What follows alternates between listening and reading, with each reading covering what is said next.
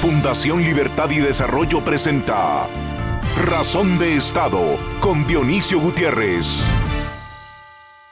Las elecciones son la fiesta de la democracia y los ciudadanos son los invitados de honor. En Guatemala, cuando no se caen antes, cada cuatro años tenemos la oportunidad de elegir presidente, alcaldes y diputados. Sin embargo, lo que debe ser una fiesta cívica y un momento de oportunidades se ve ensombrecido pues recibimos la convocatoria a elecciones generales en medio de una grave amenaza al Estado constitucional de derecho y a la democracia.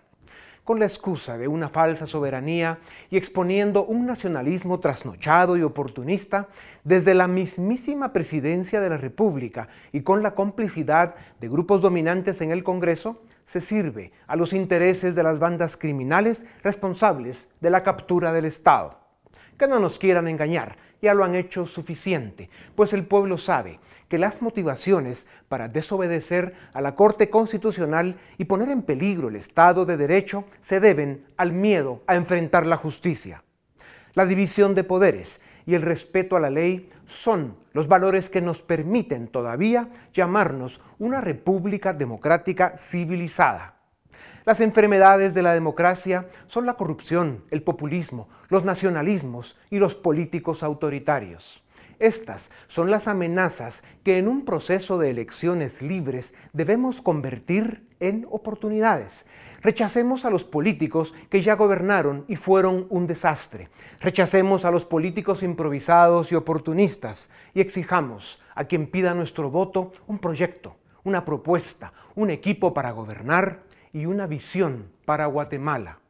Es la ciudadanía presente y valiente la que construye naciones libres, democráticas y prósperas. Honremos nuestra democracia y seamos ciudadanos.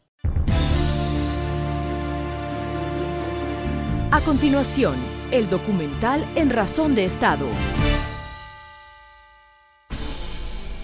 Guatemala arranca un nuevo proceso electoral en medio de una crisis política provocada por las irresponsables violaciones del gobierno a la Constitución, por la falta de capacidad política y la soberbia de actores internacionales, por la miopía de las élites y por el interés de grupos criminales en mantener un sistema de justicia inoperante y facilitador de impunidad.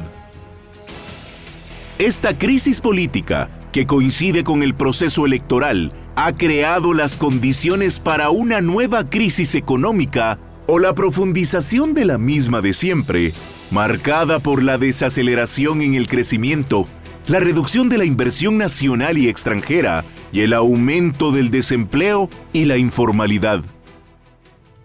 La realidad es que la convocatoria a elecciones se hace en medio de una grave crisis constitucional las resoluciones judiciales no se respetan y se violan derechos como la propiedad privada y la libre locomoción.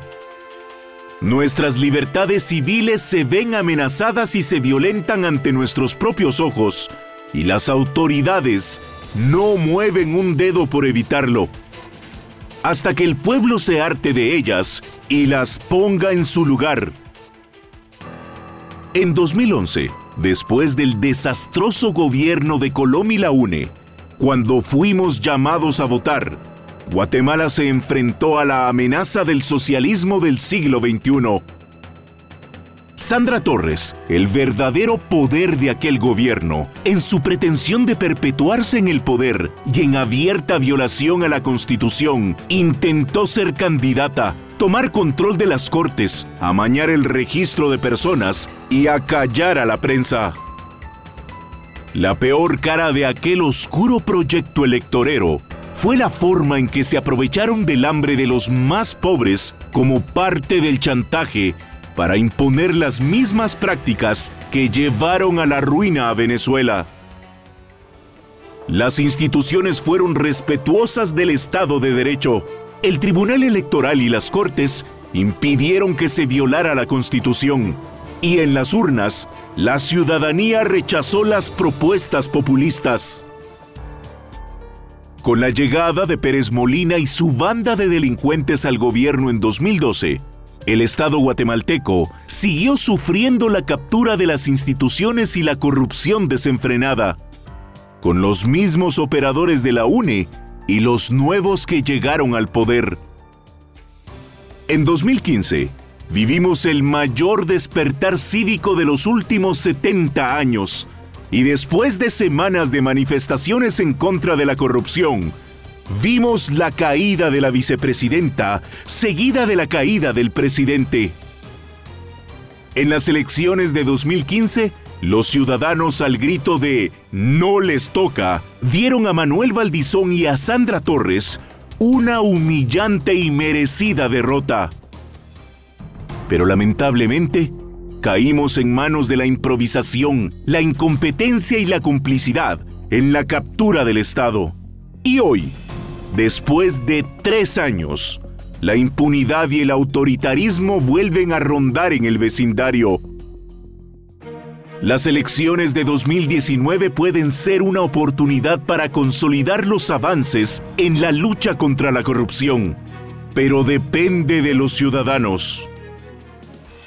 La amenaza es perder el pulso y que los corruptos y grupos criminales de siempre mantengan la captura del Estado.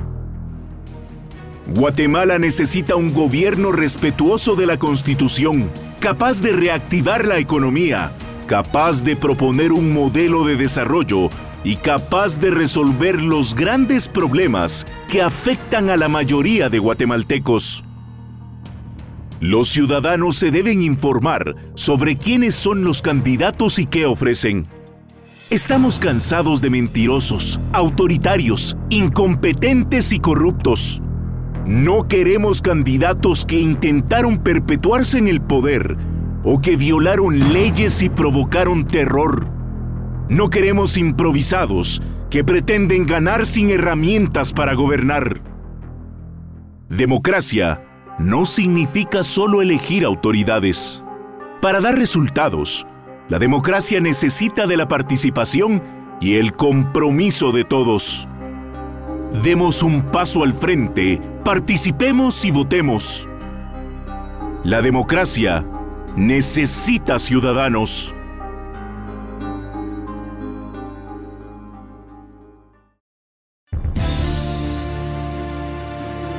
A continuación, una entrevista exclusiva en Razón de Estado. Bienvenidos a Razón de Estado. Hoy tenemos el gusto de presentarles al licenciado Roberto Ardón. Él es director ejecutivo de CACIF, abogado y notario. Y es bueno que sepan que él ha sido ya en varios procesos electorales el coordinador ejecutivo del programa de observación electoral del sector privado. Eh, es un gran líder cívico y hace muchas más cosas que tratar de ordenar al sector privado.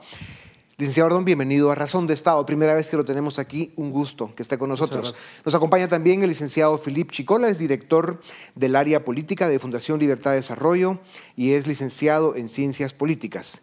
Bienvenidos a Razón de Estado. Muchas gracias. El proceso electoral arranca en un momento de suma gravedad para Guatemala. Estamos eh, sufriendo unos embates eh, e irrespetos a la Corte de Constitucionalidad, que aunque no gusten sus fallos, se deben respetar. Ese es el orden establecido. Em, estamos viviendo una especie de golpe de Estado en cámara lenta. Eso pues puede ser sujeto a muchos comentarios. ¿El abrir un proceso electoral en estas condiciones, licenciado Ardón, es bueno para el país? Yo creo que sí, eh, por dos razones fundamentales. La primera es porque nos permite examinar cuáles son los verdaderos temas de país y llevarlos al debate público. Cierto. Eh, de lo contrario, eh, normalmente pasa desapercibida la opinión de los actores políticos sobre los temas relevantes.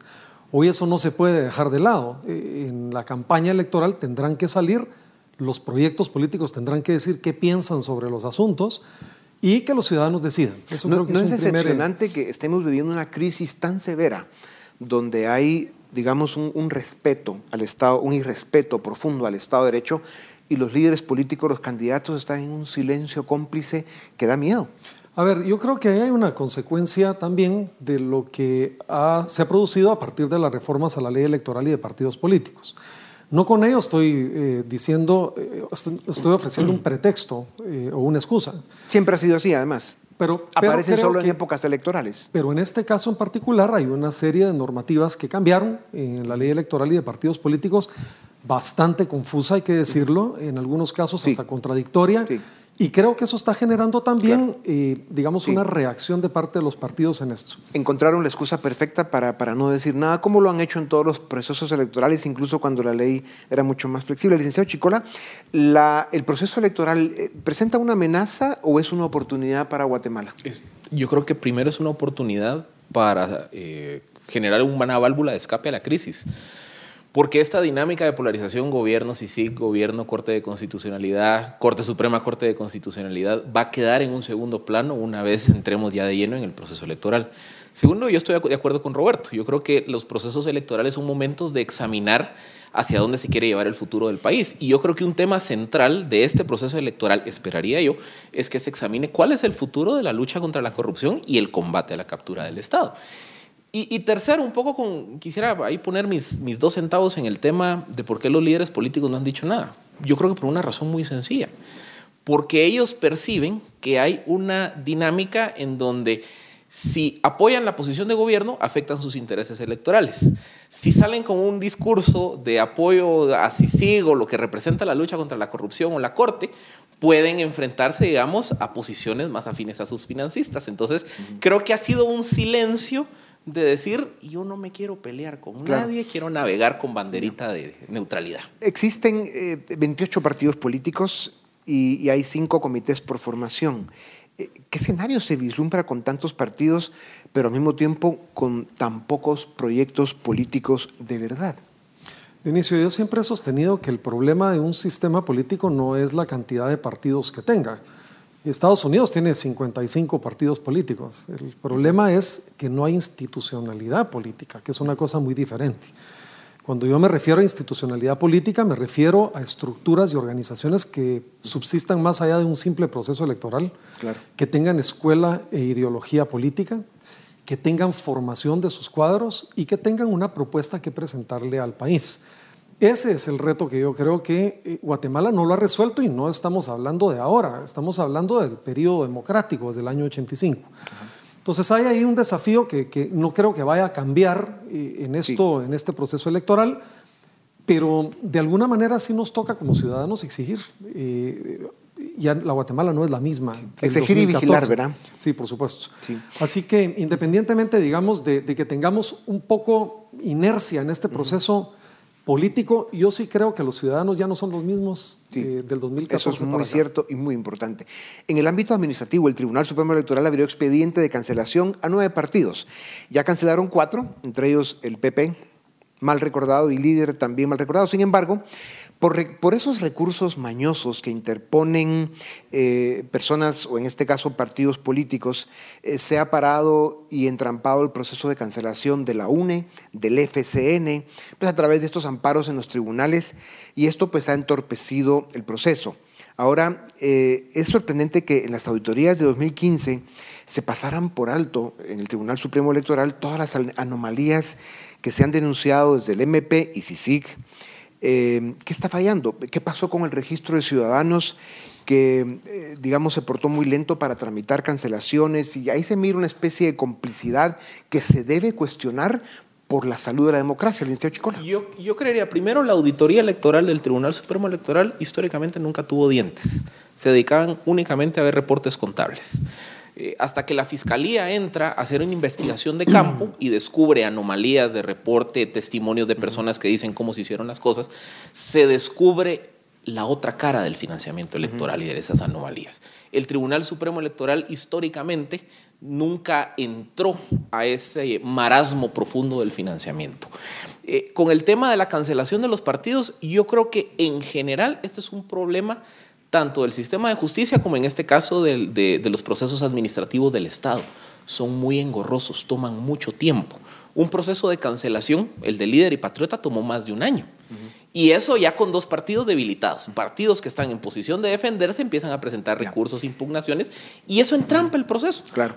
Ahora, ¿no se ve mal, licenciado Ardón, que esa parte del sistema de justicia que, es, que tiene una óptica de estar bastante cooptado y que de repente aparece un proceso contra encuentro por Guatemala, partido de Inés Montenegro, y ahí van muy rápido en quitar el antejuicio, en presentar la cancelación del partido, eh, y no sucede lo mismo con partidos como FCN o la UNE, que son, digámosle, las, las organizaciones políticas evidentemente eh, actores principales de eso que se llama la captura del Estado. Mire, todo proceso de judicialización de un proyecto político siempre genera la sospecha del intento de cerrar espacios de participación a personas o partidos políticos. Yo lo que creo es que una vez hay formulada una denuncia eh, y presentado un caso, eh, el Tribunal Supremo Electoral tiene en esto que hacer una evaluación estrictamente jurídica, no de carácter político, y resolver de conformidad con derecho. Eh, si esto eh, hay la percepción, digamos, de manejos de tiempos diferentes o de puestas de vista diferentes en distintos procesos, es el mismo Tribunal Supremo Electoral el que tiene que explicarlo a través de sus resoluciones. Lo que yo no creo que haya que hacer es simplemente dejar de lado cualquier señalamiento que se haga porque tiene que investigarse. Por supuesto. Eh, independientemente de si es un proyecto político popular o si es de un personaje popular yo creo que todos estamos sometidos al imperio de la ley y eso es lo que corresponde. ¿Qué pasa si al final el proceso electoral termina siendo o termina siendo dirimido en las cortes, que van a ser ellas las que van a, decidir a quién inscriben, a quién no, toda la discusión de los finiquitos? Hay casos que son evidentes y conocidos, pero otros también es evidente que se están manejando eh, con agenda política. Yo diría, por ejemplo, el, el, cálculo que yo hago es que probablemente alrededor de 70 candidaturas van a ser definidas por la Corte de Constitucionalidad entre funcionarios de la última administración que tienen o no tienen finiquito, alcaldes que se van a querer reelegir que no tienen finiquito, el tema de los tránsfugas en el Congreso. Y eso es importante, o sea, si no hay finiquito, no hay finiquito. No hay finiquito, la, ley es bastante clara. Eh, pero también con el tema de los tránsfugas hay un grupo de diputados que dicen yo no soy tránsfuga por motivación, sino porque me cancelaron el partido, no es mi culpa. Y así hay eh, casos de posible conflicto con el artículo 186 constitucional. Entonces, aquí nos quejamos de la Corte de Constitucionalidad, pero vemos cómo el sistema lleva a que todos los caminos, en todos los ámbitos de la, de la eh, administración pública, incluyendo el electoral, lleguen a la Corte. Y creo que lo dañino del sistema es que cada elección vemos que son más situaciones, que es la Corte quien dice, usted sí participa, usted no, y eso no es sano para la democracia. Claro. Ardón, se castigó severamente el financiamiento privado, aunque venga de fuentes legales, lícitas, eh, simple por el, por el hecho de, haber, digamos, fallado en el procedimiento y con falta de transparencia. Eh, pero claro, hay análisis que dicen que todo el ataque que se ha hecho a CICIG, el debilitamiento de la lucha en contra de la corrupción, una buena parte de la nueva ley electoral, eh, el financiamiento lícito probablemente va a ser el, más escaso en este proceso electoral porque todo el mundo tiene miedo y temores de participar. Esto, digamos, le ayuda o facilita el proceso electoral para un partido como la UNE. Eh, que tiene una serie de señalamientos muy complejos, incluso se habla de casos por fuentes de financiamiento ilícito. Eh, ¿Cómo va a manejar realmente la autoridad en el proceso electoral eh, ese grave problema de dinero del narcotráfico y la corrupción? Eh, ¿Hay capacidad para controlarlo? Sí, a ver, yo, quisiera hacer algunas reflexiones sobre este tema. Lo primero es que yo pienso que es muy importante este proceso de transparentar las finanzas públicas de los partidos. Yo creo que había un reclamo ciudadano y creo que es saludable para todo sistema político que se tenga transparentado los aportes que se dan. Lo segundo es el financiamiento privado es un derecho ciudadano y el financiamiento privado debe ser siempre que sea lícito y transparente un, instrumento que el ciudadano tiene para poder hacer incidencia eh, en las causas en las que cree. Digo esto porque también ha habido analistas que dicen que todo esto ha sido para eh, expulsar a la gente privada que quiera dar aportes a las causas, digamos, en las que cree. Así que yo creo que es importante mantener, digamos, el concepto de la importancia en una democracia del financiamiento privado. Y lo tercero es lo que, lo que está planteando usted, Dionisio. Eh, aquí tenemos una dificultad y es que la ley electoral establece eh, normas muy eh, severas, rígidas, en algún caso hasta incluso contradictorias, para quienes normalmente pueden dar financiamiento por la vía privada. Poco se ha dicho de los mecanismos de control de toda esa plata que corre por detrás, ¿verdad? que es de la plata de narcotráfico, muchas veces en elecciones de alcaldes, donde prácticamente la posibilidad de que el Tribunal Supremo Electoral pueda ejercer la misma fiscalización y control que ejerce sobre los aportantes lícitos eh, no existe. Y, ahí yo sí creo que tenemos un reto importante. Así es. Esto es una tragedia y es una amenaza extraordinaria para la democracia. Liceo Chicola, sin duda alguna, los procesos electorales en Guatemala han mostrado ser abusivos en lo que respecta al financiamiento electoral. Unas campañas multimillonarias en un país con tanta pobreza es ofensivo. Vimos las campañas de Valdizón y Líder, eh, las mismas de la UNE y Sandra Torres, donde la danza de los millones era un absurdo. Em, si bien es cierto que hay muchas debilidades e imperfecciones en las reformas en lo que respecta al financiamiento, eh, ¿cómo se debe corregir esto? Para empezar por incentivos del sistema. El mayor negocio en Guatemala es financiar campañas. Yo financio campañas para obtener réditos. El día de mañana había contratos, negocios, concesiones, etcétera, etcétera. Entonces, tristemente, la lógica que hablaba Roberto de que el financiamiento de campañas es un mecanismo de expresión, en Guatemala se fue pervirtiendo. ¿Por qué? Por la captura del Estado, porque se permitió que el que financiaba una campaña el día de mañana fuera a pedir contratos sobrevalorados y mil cosas más. Segundo, yo creo que aquí también nos hace falta un elemento de cultura de legalidad. La normativa de financiamiento electoral estaba vigente desde el 2004, el delito desde el 2010. Fue hasta que se empezaron a perseguir como delitos, que yo estoy totalmente de acuerdo que la pena estaba sobredimensionada, el delito mal redactado, pero hasta que vino el castigo, se volteó a ver y decir, ah, es que así es como se hacía. Entonces, yo creo que también aquí tiene que haber a nivel de sociedad un reconocimiento que hay ciertas reglas del juego que hay que seguirlas y que han estado ahí. Y tercero, yo soy de la idea que hay que darle el beneficio de la duda al Tribunal Supremo.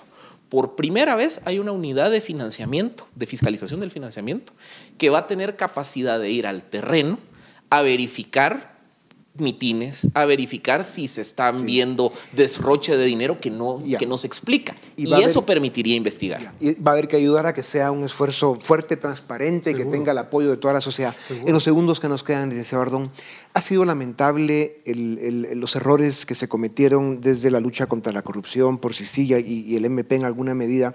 Lo vimos hoy en la mañana en un acto que merece respeto, apoyando a un amigo suyo, Max Krim, eh, que sin duda alguna ha sufrido un proceso lleno de dudas, eh, de fallas en el debido proceso y que es cada vez más cuestionado por la sociedad. Denos en los segundos que nos quedan un comentario al respecto y cómo esto, eh, de, muchas maneras, debilitó el apoyo que se debió haber dado a CICIG y a MP en combatir la captura del Estado y la impunidad.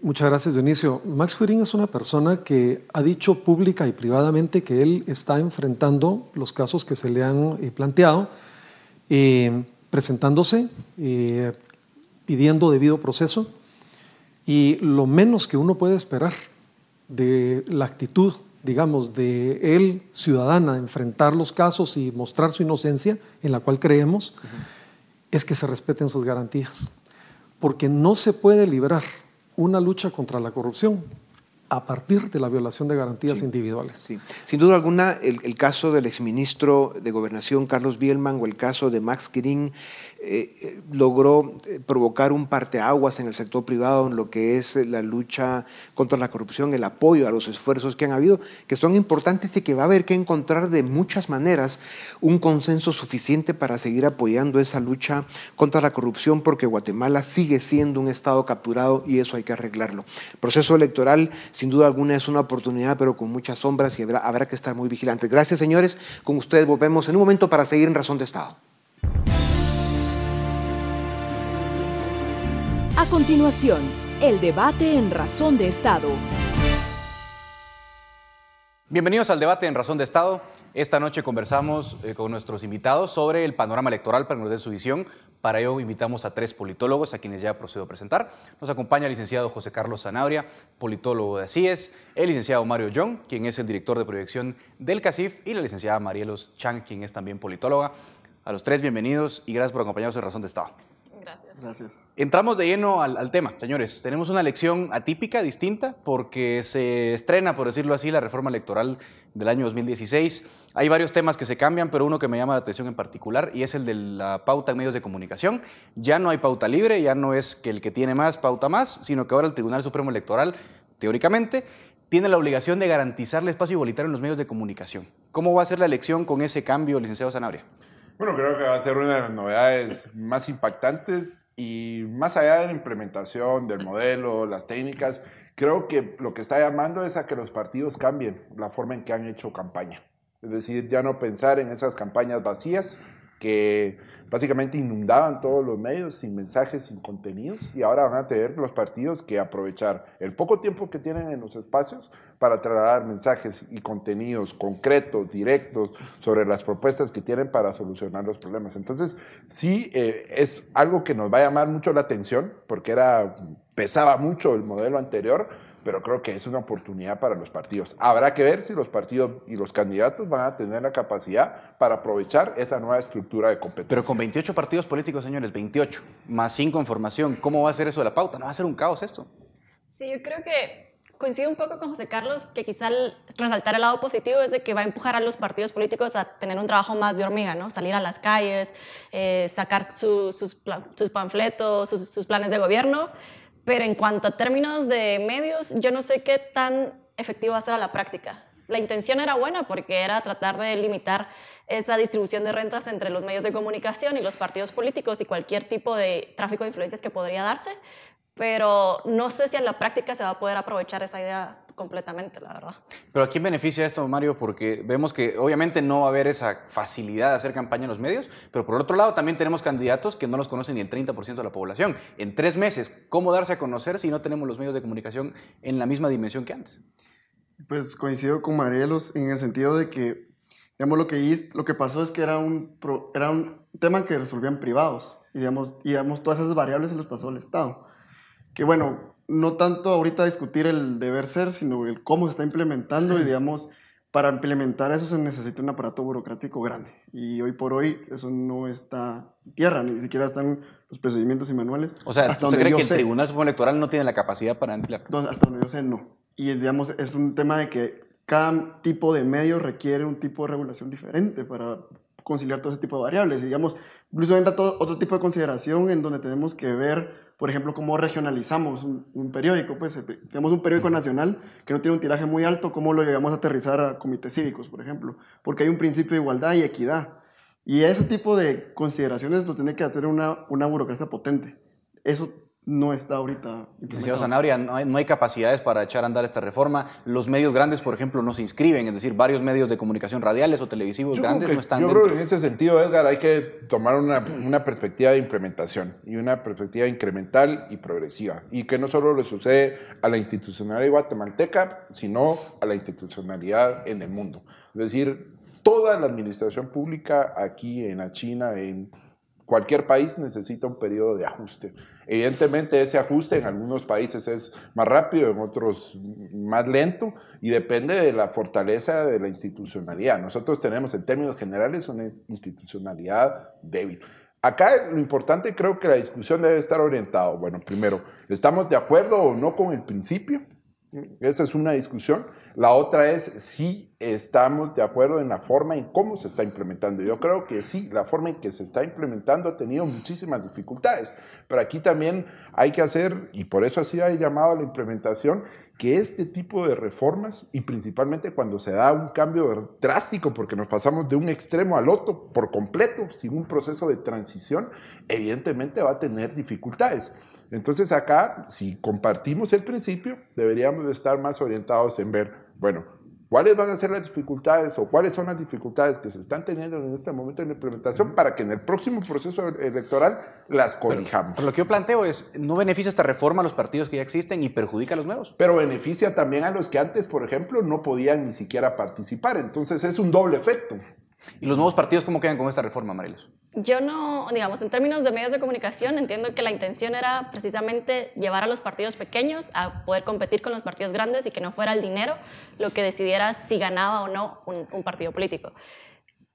Cuanto a los partidos pequeños, me preocupa más otros artículos de la ley, más que el tema de, medios de comunicación. Por ejemplo, ¿cuáles temas? Por ejemplo, el, el, porcentaje de afiliados, el territorio que tienen que tener representación el partido político, porque pareciese que está hecho más para un partido ya más establecido que para la creación de nuevos partidos. Entonces no estamos promoviendo la competencia electoral, sino estamos promoviendo que los partidos grandes se fortalezcan aún más y tengan más posición sobre los partidos pequeños. Eso decía mucha gente, ¿no? Que esta reforma la hicieron los políticos que ya tienen un partido establecido y que de alguna forma no un concepto claro a la hora de hacer la reforma. Se subieron los requisitos de entrada, de organización, ahora se obliga a los partidos, por ejemplo, a postular candidatos a la presidencia o en la mitad del país a diputaciones y si no, son cancelados. Mario, eh, nos falta concepto a la hora de hacer las reformas, o sea, no sabemos si queremos un sistema con partidos pequeños y fuertes o un partido con competencia abierta. No hemos definido eso, ¿no? Es que yo creo que tal vez, desde mi opinión, tenemos las cosas al revés. Digamos, debería ser fácil hacer un partido y no tan fácil llegar al Congreso, por ejemplo, sin que eso signifique que te cancelen el partido. Digamos, aquí es difícil hacer un partido y, digamos, con cierto esfuerzo, que tampoco digo que sea muy fácil, uno puede meter un diputado. Entonces, yo creo, yo invertiría las cosas, debería ser un partido de verdad, unas 100 personas, 500 personas hacerlo sin mayor cosa, pero digamos que ya entrar al partido, que el, que se llama el umbral, eh, sea más exigente, sin que no llegar, significa que te cancelen. Pues. O sea, también me parece muy rígido y afecta el nivel de competencia que te cancelen un partido que costó hacerlo, costó dinero y costó tiempo, eh, que te lo cancelen por, de repente es tu primera elección y te cancelan. Pues creo que ese tipo de cosas afecta a los partidos pequeños más, desde mi opinión, que, que, el tema de pauta. Nos faltó ahí en eso, Liceo Zanabria, o sea, nos faltó pensar en que había que abrir la competencia a los partidos y realmente sí dejamos una reforma muy cerrada. Sí, yo coincido en lo que tanto indicó Marielos como Mario. Acá las barreras sí limitan, la competencia no está tanto en los medios, sino en la forma en que se organizan. Y aquí la discusión central es qué tipo de partidos queremos. Es decir, eso no lo hemos agotado. Y una vez definamos y lleguemos un consenso de qué tipo de partidos queremos, para atender los problemas de representación y legitimidad que tiene el sistema, pues ya tendremos que encontrar las soluciones. Pero esa es una discusión distinta a las normas de competencia y tenemos que tener claro que las barreras de entrada sí deben de permitir la organización y poner otras barreras para la competencia, otras barreras para la representación. Pero acá todo lo agrupamos en un modelo de partidos que limita significativamente la organización y la participación. Hablemos de otro tema de la reforma. Viene el voto en el extranjero, algo que se aprobó en 2016. El Tribunal Supremo Electoral en la convocatoria por lo menos reconoce que va a implementar esta medida en Estados Unidos, que es donde prácticamente viven la mayoría de nuestros migrantes. Eh, algunos dicen que hay un millón y medio, dos millones, otros que incluso estiran el número a tres millones de guatemaltecos. Lo cierto es que hay mucha gente viviendo en Estados Unidos eh, que podría entrar, en todo caso, a la votación. Se van a empadronar en línea no tenemos muy claro cómo van a votar. ¿Cuál creen ustedes que va a ser el rol del voto del extranjero? ¿Va a tener un peso realmente en la elección presidencial o va a ser muy marginal como ha sido en Honduras, en El Salvador? ¿Qué opinión tienen? Primero creo que va a ser muy marginal y segundo va a ser un costo exagerado lo que vamos a pagar por el voto en el extranjero.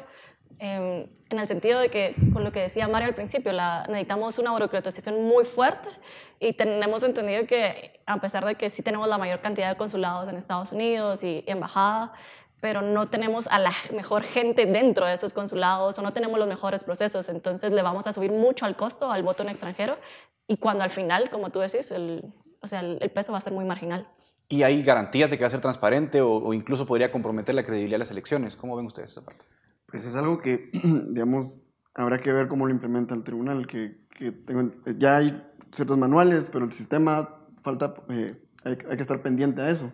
Digamos, creo que eso ejemplifica, este ejemplo, este tema ejemplifica muy bien el tema de las reformas, porque, digamos, hay un tema del deber ser que tenemos que debatir la ley, en, eh, vamos a, debatir eventualmente, pero ahorita el problema es a nivel burocrático, es a nivel de implementación, digamos, la ley te dice, tienes que hacer esto, pero hay que aterrizarlo, entonces, digamos, siento que va a haber una debilidad a la hora de implementarlo y, pues, y haciendo la otra comparación es... Eh, en otros países es un tema que no necesariamente impacta en las elecciones, pues, pero es bueno tenerlo. Yo no sería, digamos, tan crítica con las habilidades o las capacidades del Tribunal Supremo Electoral. Creo que, que hasta el momento ha hecho un buen trabajo. El problema quizá es de que las prioridades no se ordenaron de la mejor manera, ¿no? La prioridad quizá hubiese sido el tema de financiamiento más que el voto en el extranjero o más que el voto nulo. Y aquí es donde me gustaría utilizar esa frase tan fácil que es criticar y tan, difícil que es proponer, ¿no? ya que si tanto lo hablamos, eh, creo que hay una oportunidad de brindarle esas capacidades por parte de sociedad civil o por parte de otras organizaciones que ya tienen convenios con el tribunal en trasladarle esas habilidades para que efectivamente cumpla con la implementación de la nueva ley. Bien, Polito, los voy a pedirles que se mojen un poco porque ya hablamos de las reformas, pero me gustaría que entremos en esta recta final a ver el panorama electoral. ¿Qué, ¿Qué, escenarios ven ustedes? ¿Qué candidatos ven fuertes? ¿Qué partidos ven con posibilidades? Tenemos eh, una elección atípica, no hay partido, hay un partido oficial muy débil, el partido que hizo gobierno en la elección anterior ya no existe, igual que el líder, que era el segundo virtual. O sea, tenemos ese sentido, un escenario distinto. Licenciado Zanabria, ¿qué, ¿Qué partidos ve usted en el horizonte con posibilidades? ¿Qué candidatos ve fuertes? ¿Qué Difí podemos esperar? Difícil empezar, ser el primero en responder esta pregunta, pero bueno, el partido fuerte en estos momentos creo que es la UNE tanto territorial como territorialmente me refiero a candidaturas, diputados, alcaldes. Eh, la elección presidencial también la veo fuerte. Por tipo de elección veo más competitivo y más abierta la elección presidencial. Veo bastante definidas las elecciones en algunos distritos y municipios, principalmente por las estructuras. Acá habrá que ver qué va a suceder, por ejemplo, en aquellos casos en donde Escuintla, por ejemplo, donde no está un Aristides Crespo, que antes tenía una estructura, y hay otros distritos en donde ya no están esos caciques. Habrá que ver si hay una renovación de las estructuras o si incorporan otros aspectos, pero términos concretos veo más abierta y más competitiva la elección presidencial y las otras dependiendo de los lugares. Un caso, claro ejemplo, es la elección de la alcaldía municipal de Guatemala, donde creo que es, eh, es la elección en donde sí va a tener eh, competencia, llamemos el oficialismo de la alcaldía. Veamos, sí es cierto, la UNE es el partido probablemente con más antigüedad, con mejor organización territorial, pero también aparecen partidos nuevos como el partido Vamos de Yamatei, por ejemplo, que tiene también una estructura fuerte, aunque es nuevo, el partido Sur y Ríos. ¿Qué, qué escenarios proyecta usted? Yo coincido, creo que, que, lo que está de fondo, la idea es que ahora va a pesar más tal vez la estructura en tierra, digamos, tus bases, cómo puedes movilizar líderes. Eh, y digamos, eso creo que va a impactar más en temas de alcaldes y de, de, de, diputados, pero a nivel presidencial creo que sí va a costar un poco llevar cierto, más a temas en, en áreas urbanas el mensaje con, con el, por el tema de medios. Y que habrá que ver qué partidos llegan a tener esa, esa estructura en tierra y coincido que, esos partidos que mencionaste tienen una buena estructura. Ahora, digamos que el descontento con la clase política es manifiesto. Latino Barómetro, por ejemplo, lo refrenda en la encuesta de octubre, no solo en Guatemala, en toda América Latina en general. No hay otra vez, sería la segunda vez, ¿no? No hay oportunidad para un outsider que aparezca en último momento y, pueda cambiar la elección en otra dirección, o, sí vamos a tener los partidos tradicionales que ya mencionamos en, en la competencia por la presidencia. Realmente bueno, yo lo veo el panorama electoral mucho más complejo que antes solo era como capital y lo rural, ¿no? Ahora veo que va a ser un, una elección que va a tener mucho que ver con las regiones, o sea, no solo con la región eh, central, sino la región oriental, la región más norte. Entonces sí se va a dividir por lo menos ahí. Y segundo, a mí sí me preocupa que no va a ser una competencia electoral en cuanto a políticas públicas o en cuanto a quienes van a ejercer esas políticas públicas en tiendas al gabinete, sino vamos a estar rodeados de temas de valores o temas eh, que poco tienen que ver con cómo vamos a mejorar el Estado y la implementación de políticas públicas, sino cómo nosotros nos percibimos a nivel individual y sociedad. Y así es preocupante de que muchos de estos partidos políticos que carecen de una visión de cómo llevar al país al progreso, se agarren de esta dicotomía eh, que no nos va a llevar a ningún lado. La, la lucha contra la corrupción no va a ser el tema. La lucha contra la corrupción creo que no va a ser el tema, sino vamos a ver cómo a nivel global vamos a, repetir eh, tal vez algo como Bolsonaro o algo como Estados Unidos, donde la discusión va a ser más en términos de valores y tradiciones versus progresismo o globalización, que, que, realmente lucha contra la corrupción o cómo mejoramos los índices de desigualdad o cómo mejoramos los índices de pobreza. Bien, nos traerá la coyuntura mundial sin duda alguna. Nos quedamos sin tiempo. Les quiero agradecer a los tres por acompañarnos, al licenciado Mario Young, al licenciado José Carlos Sanario y Mario Chang por acompañarnos, a ustedes también por acompañarnos en el debate en Razón de Estado. Es momento de pasar al segmento de análisis. A continuación, el análisis de Razón de Estado. El 18 de enero, con el decreto de convocatoria del Tribunal Supremo Electoral, se dio el banderazo de salida para las elecciones generales de 2019. El 16 de junio, en la primera vuelta electoral, elegiremos presidente y vicepresidente, 160 diputados, de los cuales 128 son distritales y 32 por lista nacional, 340 alcaldes y 20 diputados al Parlacén. Hoy tenemos 28 partidos políticos inscritos y 5 comités pro formación de nuevos partidos. Analistas serios afirman que no existe un solo proyecto político profesional, con equipo para gobernar, con plan de trabajo y con la visión integral que el país necesita para dar solución a sus viejas y múltiples crisis. Tenemos 7.7 millones de empadronados y se espera que esa cifra aumente levemente en los próximos meses antes del cierre del padrón electoral. Tendremos una elección en la cual el voto joven será determinante. 40% del padrón está compuesto por jóvenes guatemaltecos menores de 35 años. Esta elección pondrá a prueba la reforma electoral de 2016. El techo de campaña por partido político estará cerca de los 30 millones, la mitad de las elecciones pasadas. Y será el Tribunal Supremo Electoral quien manejará la pauta en medios con la obligación de garantizar espacio igualitario a todas las organizaciones políticas. Veremos cómo enfrentan este reto monumental. Desde 2015, el Tribunal Supremo Electoral abrió expedientes de cancelación a nueve partidos. De ellos, cuatro ya fueron anulados.